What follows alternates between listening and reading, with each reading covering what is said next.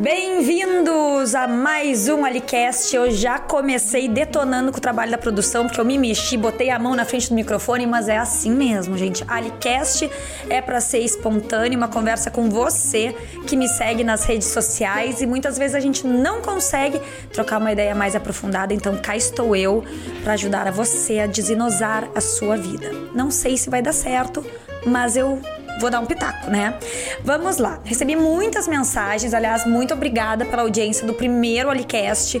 Tá sendo super legal e a gente tá trabalhando nisso juntos, tá, pessoal? Então deixem os seus comentários, suas opiniões e vamos fazer desse o nosso podcast. Embora o nome seja Alicast, meu é seu também, né? Então vamos lá. Uma pergunta instigante. Uma dúvida de 90% das mulheres casadas. O que fazer com a quarta noite com o maridão no futebol? Acompanhar ou sair com as amigas? Que sinceridade? Eu, eu, Ali, coisa que eu mais gosto é quando o Patricão tem um futebol com os amigos e eu posso botar um pijama, abrir meu vinho, ligar o meu Netflix ou ir no YouTube dar uma checada nos conteúdos do Aliadas, né, gente? Lá, minhas.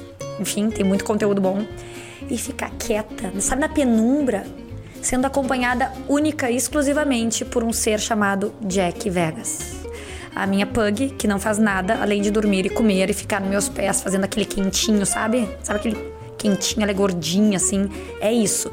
Se você quer a minha opinião, eu faria isso. Eu tenho muita necessidade de ficar quieta, de ficar sozinha.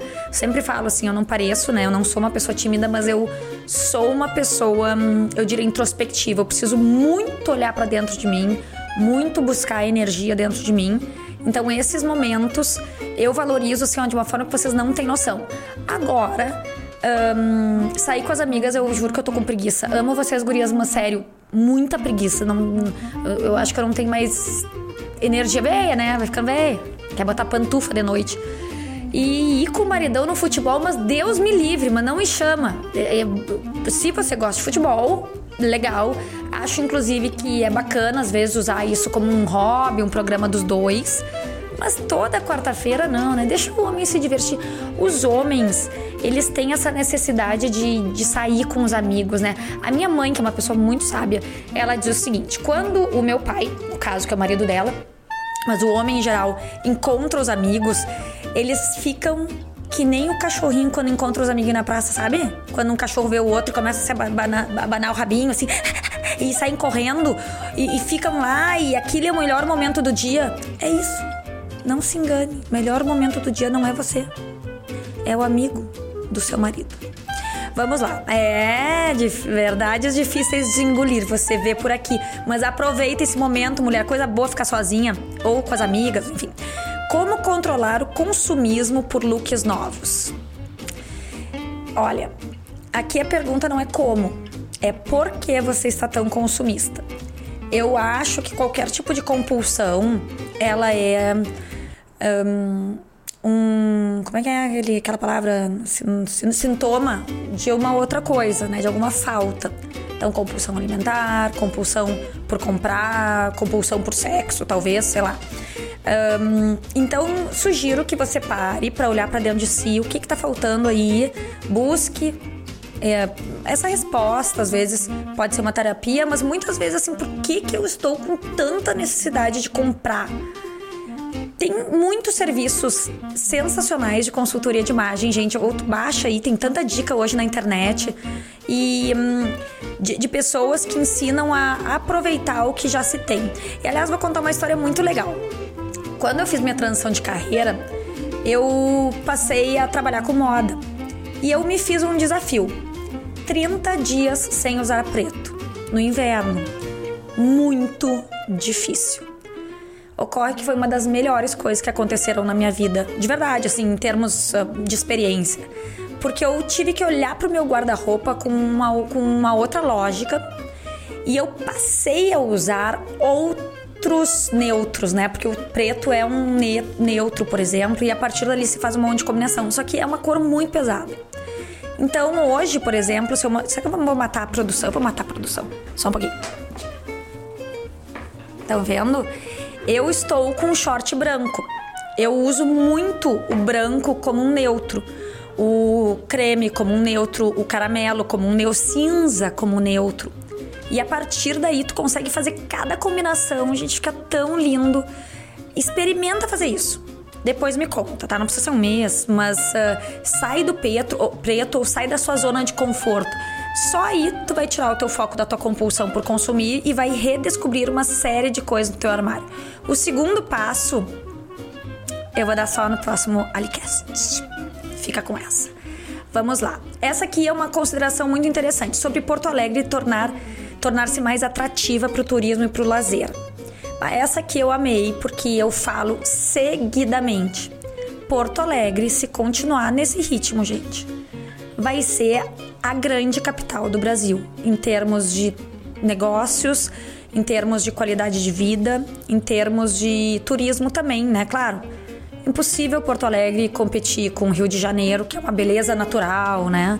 e com cidades do Nordeste que tem praias, enfim, própria Amazônia, que é um lugar espetacular.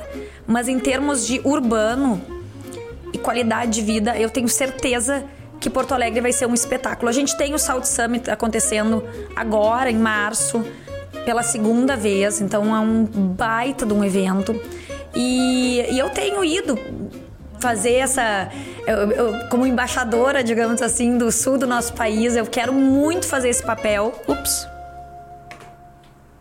Embaixadora que deixa a estrutura cair aqui, que vergonha. Vamos lá. Eu quero muito fazer esse papel de espraiar, divulgar o nosso Rio Grande do Sul e a nossa capital para o mundo. Fazer esses intercâmbios, essas trocas, né? fui para Madrid e já voltem os seus olhos também para nós. Brasil não é só São Paulo e Rio. Aí vai. Uh, tem alguns outros projetos que vocês acompanhem por aqui depois que envolvem exatamente isso. Fazer com que vejam que o Rio Grande do Sul é maravilhoso, que Porto Alegre tem tanto, tanto a destacar. Olhem aí a nossa orla. Tem coisa mais linda? Não tem. Bora lá tomar um drink. Falar em drink vocês adoram, né? Bom, vamos lá. Hum, como acompanhar a rotina das crianças e não perder nada? Primeiro eu vou ter que interpretar essa pergunta. Não perder nada das crianças, não perder, tipo, um item assim delas, acho que não, né? Deve ser uh, não perder nada da sua vida, da, ou perder da minha vida. Da vida delas. Obrigada, produção. Então tá. Bom, eu acho que a gente também não pode se cobrar tanto, né? As coisas têm que ter um equilíbrio. Eu vejo muitas mulheres abrirem mão de vários sonhos, de vários projetos pessoais, para ter essa, essa sensação de que não vou perder nada, não vou perder nada, né? É, porque de fato passa muito rápido, é uma fase mágica, porém é uma fase, fase enlouquecedora. E tá tudo bem. Eu sei que é um saco isso, é, tá tudo bem, mas tá tudo bem mesmo.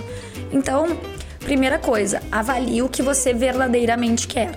Eu sou uma mulher que não conseguiria ser apenas do, dona de ah, corta. Não corta, deixa assim. Eu sou uma mulher que não conseguiria ser apenas dona de casa e mãe. Eu amo ser mãe. Dona de casa, mais ou menos, tá? Eu sou só uma pessoa organizada, mas aquela coisa assim tem. E, e, e eu gosto de trabalhar, eu gosto, eu adoro estar tá aqui fazendo isso. Então é óbvio que eu vou perder algumas coisas. Porém, eu também acredito, eu sou uma mãe que quer que meus filhos criem asas e voem. Eu gosto de levar meu filho na escolinha porque eu prefiro do que ele tá embaixo da minha asa o dia inteiro. Então, acho que essa é a primeira tarefa que a gente tem que se fazer. Sim, nós vamos perder coisas. Só que a gente não pode perder coisa demais, porque daí sim, aí vai ter o, o custo depois, né? Quando a gente olhar para trás e pensar, bah, eu não estive lá.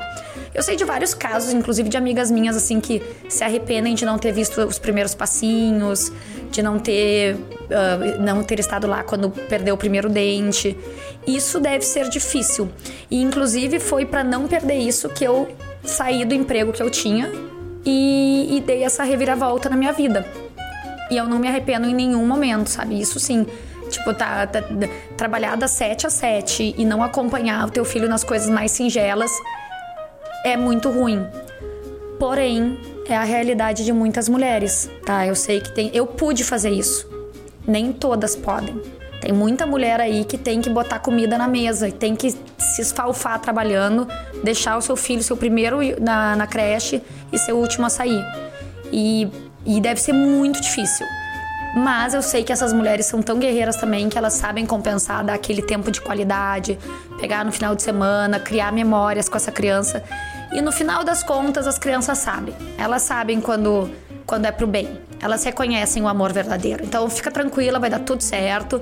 No mais, legal ter um diáriozinho, tirar umas fotos, que graças a Deus, hoje em dia, vídeo a gente também depois escolhendo. Ah, eu estive lá. Nem tava, mas a sensação é que tava. Então tá ótimo, vamos lá. Qual o prato ideal para um almoço de família com a sogra? Aquele que a sogra te faz. mas eu Gente, a minha sogra cozinha tri bem. Beijo, Tânia. A minha mãe cozinha tri mal. Beijo, mãe. E, hum, e eu, né, não, não cozinho muito bem, então um negócio com a sogra, eu tenho certeza que o melhor é a minha companhia, o meu amor, a minha presença. Acho que é isso que importa. Ajudei essa pergunta. Vou dar uma dica. Vou dar uma dica. Bacalhau do Zé. Tá? É do meu amigão, o Zé ele é descendente português e ele vende bacalhau às natas. Congeladinho, vem num prato, assim, ó, que ele é super mega hiper qualidade. Aquele prato lá, tu põe no forno, tira do forno, mantém tudo. Dá uma moral. Fica aí.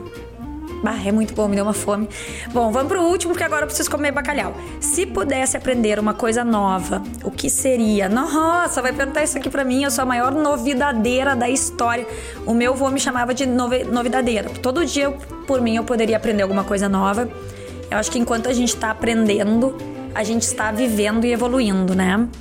Esse ano eu falei aqui no Instagram que eu preciso aprender a sambar é uma questão de honra, gente. Eu não posso mais me submeter à humilhação de estar em uma festa, na minha festa, com alguém tocando pagode e eu dançar assim. Não dá, tá? Não dá. É, é uma vergonha.